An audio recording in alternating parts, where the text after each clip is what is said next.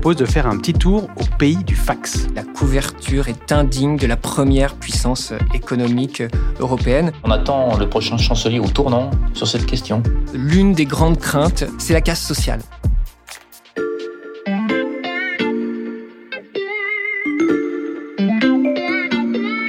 Salut, c'est Xavier Yvon. Nous sommes le vendredi 24 septembre 2021. Bienvenue dans La Loupe, le podcast quotidien de l'Express.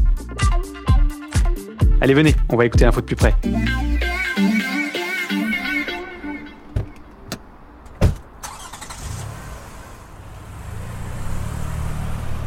Ça y est, Angela Merkel est partie. Son successeur ou sa successeuse entre pour la première fois dans le bureau du chancelier allemand. Une grande pièce froide, moderne, avec euh, vue imprenable sur le Reichstag, le siège du Parlement allemand.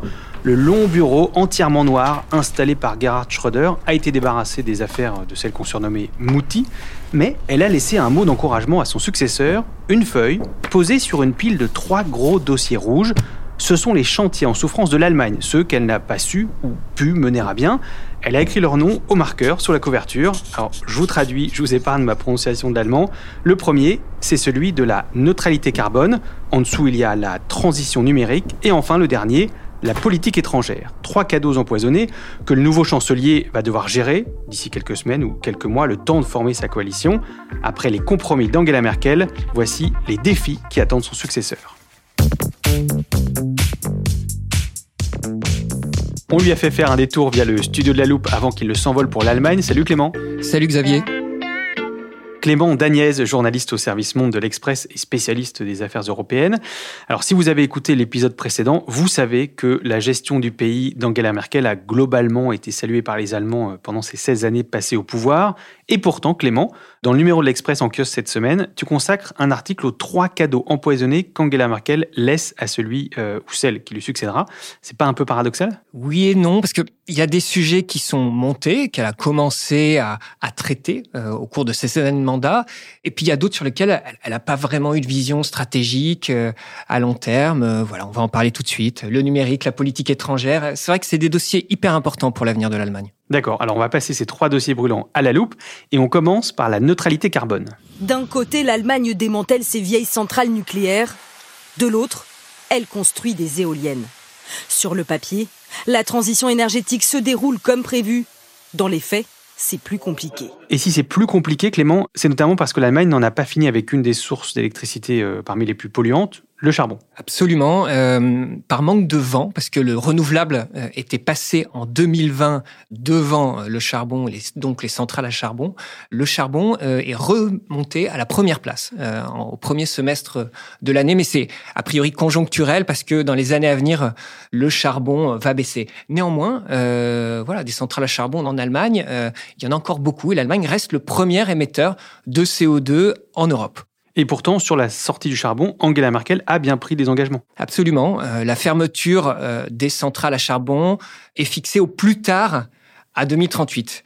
Mais euh, ça s'annonce un peu compliqué. Et pourquoi? Parce qu'il faut compenser la sortie du nucléaire. après la catastrophe de Fukushima, en 2011, Angela Merkel a décidé de fermer toutes les centrales nucléaires allemandes en 2022, c'est l'année prochaine, et c'est une source importante euh, d'électricité qui ne faisait pas d'émissions de gaz à effet de serre. Il va euh, falloir trouver évidemment autre chose. Donc le chantier du prochain chancelier, ça va être d'accélérer sur les énergies renouvelables. Oui, il va devoir faire mieux que Merkel. Euh, pour mémoire, cette année, il y a eu un sacré camouflé pour son gouvernement. Elle avait fait un plan vert. Il a été retoqué par la Cour constitutionnelle pour son manque d'ambition. Pourtant, euh, on le sait, en Allemagne, il y a du potentiel sur le renouvelable, mais il faut le mettre en place. Il y a notamment euh, l'éolien offshore. Quand il y a du vent. Quand il y a du vent, exactement. Et le photovoltaïque aussi. Euh, plein de chantiers qu'il va falloir accélérer. L'Allemagne n'a pas fait assez, ni, ni assez vite ces dernières années. On attend le prochain chancelier au tournant sur cette question. Je vous présente Christophe Bourdoiseau, correspondant de l'Express en Allemagne. Salut Christophe. Bonjour. Tu observes ces dossiers sensibles depuis Berlin, euh, où tu habites, et tu vas nous accompagner tout au long de cet épisode. Pourquoi tu dis que le prochain chancelier est attendu au tournant? Bah, parce que euh, la chancelière s'est présentée pendant euh, des années comme la chancelière du climat et on s'est aperçu qu'elle n'avait pas fait grand-chose dans ce domaine. Disons qu'elle a repoussé les dossiers. Donc la population a pris conscience de ça, et surtout les jeunes, hein, les jeunes qui sont descendus dans la rue pour réclamer des plans climatiques à la chancelière. On se retrouve à la fin de l'ère Merkel avec un, gros dossier euh, qui est maintenant la charge du prochain chancelier. Ces jeunes dont tu parles, Christophe, on les appelle euh, la génération Merkel. Et d'ailleurs, tu leur as consacré un article cette semaine dans l'Express. Oui, ces jeunes n'ont connu que Angela Merkel, puisqu'elle est restée 16 ans au pouvoir. Donc ceux qui ont 20 ans aujourd'hui regardent un peu Merkel comme les Anglais regardent leur reine. Hein. C'est comme si elle avait toujours été là. Ce qui est étonnant, c'est qu'ils apprécient beaucoup la personne Merkel, son style de, gouvernance, euh, sa manière de, de, traiter les dossiers, sa patience, sa recherche du compromis. Mais ils se sont aperçus qu'en fait, euh, ils avaient l'impression de s'être fait avoir par cette chancelière qui s'était toujours présentée comme la chancelière du climat, mais qui n'avait rien fait. Euh, ces jeunes disent euh, pourquoi vous n'avez pas utilisé, Madame la chancelière, votre pouvoir pour faire avancer les dossiers? Et on s'aperçoit en fait qu'elle a surtout été influencée par les lobbies, les lobbies du nucléaire, les lobbies de l'automobile, mais aussi d'autres dossiers euh, où elle a été très influencée. Et ces jeunes sont aujourd'hui en colère contre elle. Et d'ailleurs, ils continuent, ils ont dit qu'ils continueraient à aller dans la rue tant que cette politique climatique n'avançait pas. À quelques mètres des bureaux des députés, le camp de base des activistes pour le climat.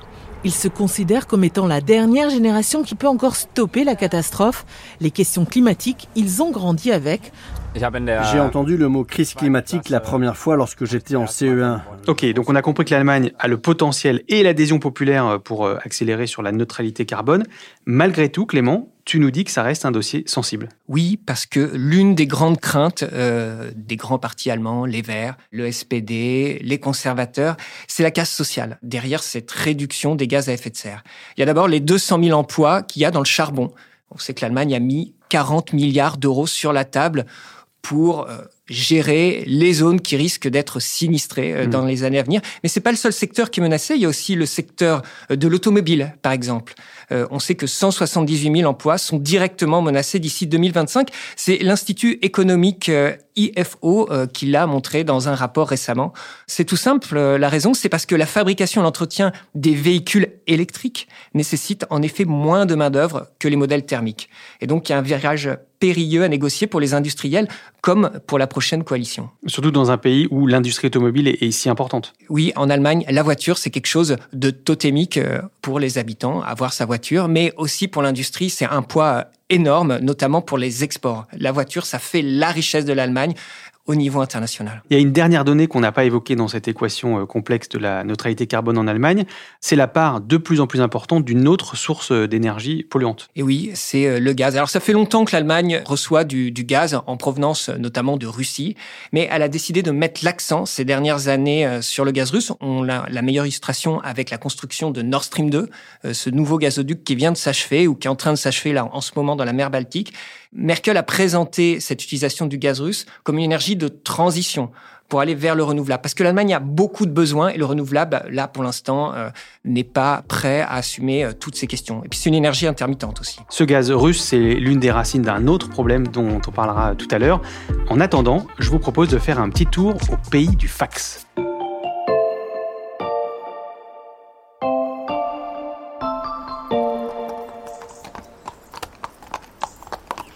Je vais commencer en vous racontant une histoire. Nous sommes au milieu des collines de Rhénanie du Nord-Westphalie, une région rurale de l'Allemagne, en décembre dernier.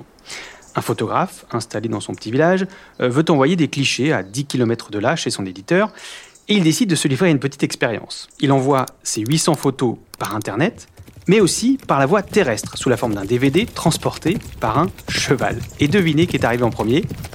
Oui, c'est le cheval avec même beaucoup d'avance, il était de retour dans son étable alors que les photos n'avaient toujours pas été entièrement téléchargées. Et cette histoire, Clément, elle illustre parfaitement le deuxième cadeau empoisonné d'Angela Merkel au futur chancelier, c'est le retard en matière d'infrastructures numériques. La couverture est indigne de la première puissance économique européenne. Je vais vous donner euh, deux chiffres. Le premier, c'est que seuls 15% des foyers euh, en Allemagne sont éligibles au très haut débit à la fibre en 2020, contre 73% en France et avec une moyenne européenne de 44%. Il y a aussi un autre chiffre que je trouve intéressant. Au classement des pays développés qui ont le plus progressé en matière de digitalisation, entre 2018 et 2020, elle arrive en 17e position sur 19. C'est-à-dire que euh, elle est en retard, mais en plus, quand elle rattrape son retard, elle le fait un peu trop lentement. Au-delà de ça, il y a aussi sur la téléphonie mobile. On parle beaucoup de la 5G en ce moment, en Allemagne aussi, mais euh, là-bas, la 4G euh, n'est pas encore parfaitement opérationnelle partout. On capte pas toujours très bien. Euh, ben, ça a des conséquences pour les particuliers comme les industries, et c'est encore courant, par exemple, de devoir envoyer un fax pour compléter un dossier.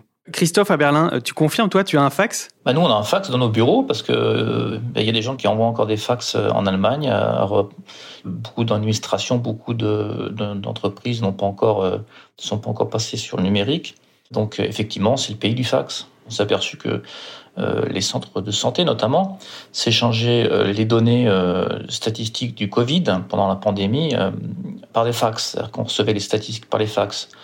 Résultat, le week-end, euh, comme il n'y avait personne, euh, les données n'étaient pas envoyées. Donc le week-end, pendant la pandémie, on n'avait pas de, taux indicateur à cause de ça. Est-ce qu'il y a d'autres conséquences de ces manques en infrastructure numérique que tu constates dans ta vie quotidienne? Bah, Déjà, le contact avec les administrations, mais surtout à l'école. À l'école, ça a été un, gros dossier, puisqu'on s'est aperçu euh, juste après la première fois ils ont fermé les écoles qu'elles n'étaient pas du tout équipées en Internet. Hein. Il y avait certaines écoles qui n'avaient pas Internet, pas de, de Wi-Fi.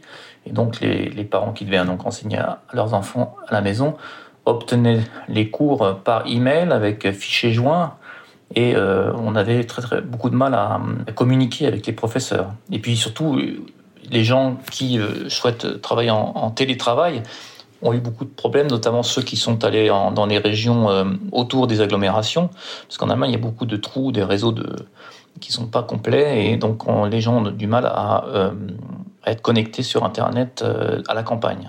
Clément, je me retourne vers toi. Ce chantier de la transition numérique, euh, Angela Merkel ne s'en est pas emparée ces dernières années? En fait, elle a lancé euh, des plans de modernisation numérique sur les infrastructures, sur la recherche, pour soutenir l'industrie. Mais il y a néanmoins de gros retards, en particulier sur euh, la e-administration, hein, euh, ce qu'on utilise en France. France Connect, par exemple, il n'y a pas aujourd'hui de, hmm. France Connect. Pour se connecter à différentes administrations françaises. Absolument. Et un des obstacles, c'est tout simplement le, millefeuille administratif. Euh, il y a des concurrences entre ministères, il y a des difficultés réglementaires, il y a les concurrences entre régions et gouvernement fédéral. C'est un peu difficile de se mettre d'accord. Et ce défi de la digitalisation, c'est un thème de campagne? Tous les partis se positionnent sur le numérique et la transition numérique. Tous les partis ont conscience que l'Allemagne a pris du retard.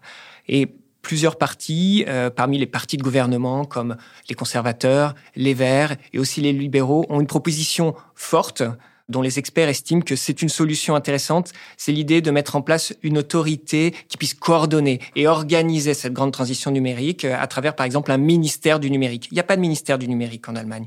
Mais après, derrière, il faudra des lois pour permettre de coordonner tout ça, trouver de la, de la bonne entente avec les régions. Ça va pas être facile. Ça va être un sacré défi pour le, prochain gouvernement. Merkel, elle, euh, n'y est pas arrivée ou plutôt ne, l'a pas vraiment fait. Donc, euh, les jours du fax sont comptés. Christophe, tu vas pouvoir euh, peut-être un jour rendre ton fax J'espère qu'un jour je pourrai l'amener à la décharge publique.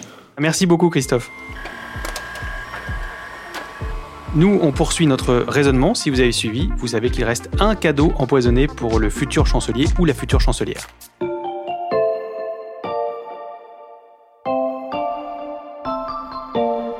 Face à l'avancée des travaux du gazoduc, les États-Unis se rendent à l'évidence. Ils ne pourront pas empêcher la construction du Nord Stream 2 entre la Russie et l'Allemagne.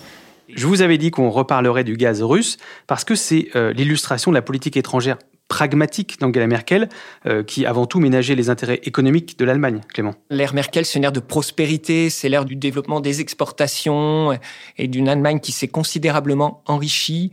Il y a une relation euh, ambivalente euh, de l'Allemagne à certains régimes autoritaires, on le sait. D'abord la Russie euh, de Vladimir Poutine. On le voit, l'Allemagne a décidé d'aller au bout de la construction du gazoduc Nord Stream 2, malgré l'annexion de la Crimée ukrainienne en 2014 et l'empoisonnement puis l'emprisonnement de l'opposant Alexei Navalny. Des relations stratégiques maintenues avec la Russie, mais on a vu la même ambiguïté avec la Chine. Longtemps, avec la Chine, la chancelière avait l'idée que le renforcement des liens économiques, ça mènerait à une libéralisation du régime. Hmm. C'est ce qui justifiait en termes de politique étrangère, le fait de créer un lien privilégié qui existe aujourd'hui entre euh, Berlin et Pékin au niveau commercial et industriel. Néanmoins, euh, ces derniers temps, ces deux dernières années, la répression des Ouïghours, la reprise en main aussi brutale de Hong Kong, ont achevé d'ouvrir les yeux des Allemands, qui ont été aussi échaudés par le pillage industriel de leur savoir-faire par les Chinois.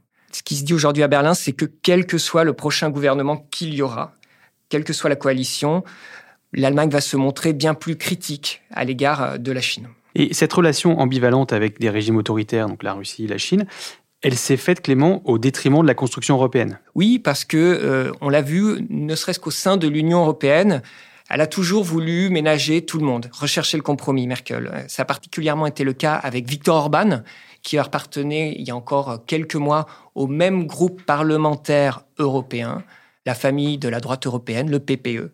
C'est euh, une des critiques qui a été faite à Merkel, le fait qu'elle ait moins pris ses responsabilités euh, sur euh, la question des droits, des droits de l'homme, de l'état de droit. Clément, avec un nouveau chancelier, est-ce qu'on verra une Allemagne qui assume plus son rôle de premier plan sur la scène mondiale? Tout dépendra de la prochaine coalition. Il va y avoir forcément de grandes discussions, de grandes négociations sur la position que l'Allemagne doit prendre sur la scène internationale. Ça se jouera certainement entre le chrétien-démocrate Armin Laschet la verte Annalena Baerbock et le social-démocrate Olaf Scholz. Il y a cette idée euh, que l'Allemagne, en tant que, grande puissance économique, manque encore d'une expression de sa puissance d'un point de vue militaire.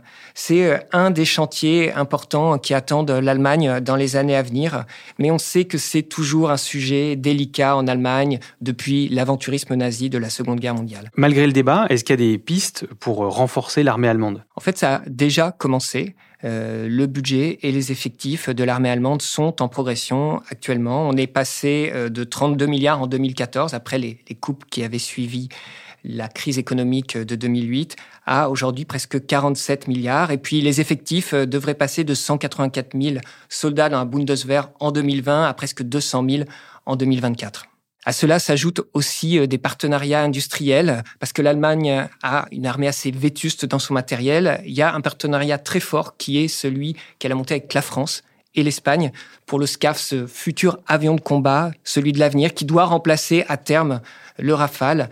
Ça va être un, projet très important au niveau politique, peut-être aussi au niveau économique pour structurer au niveau industriel l'Europe de la défense. Eh bien, merci Clément. On a mieux saisi avec toi les enjeux de ces euh, dossiers brûlants qui attendent le futur chancelier ou la future chancelière. Merci Xavier. À bientôt. Et on te laisse t'envoler pour l'Allemagne où tu vas suivre donc de très près les résultats des élections euh, pour connaître l'identité de celui ou celle qui trouvera euh, ces fameux dossiers sur son bureau. Tout ça est à suivre bien sûr sur le site internet de l'Express.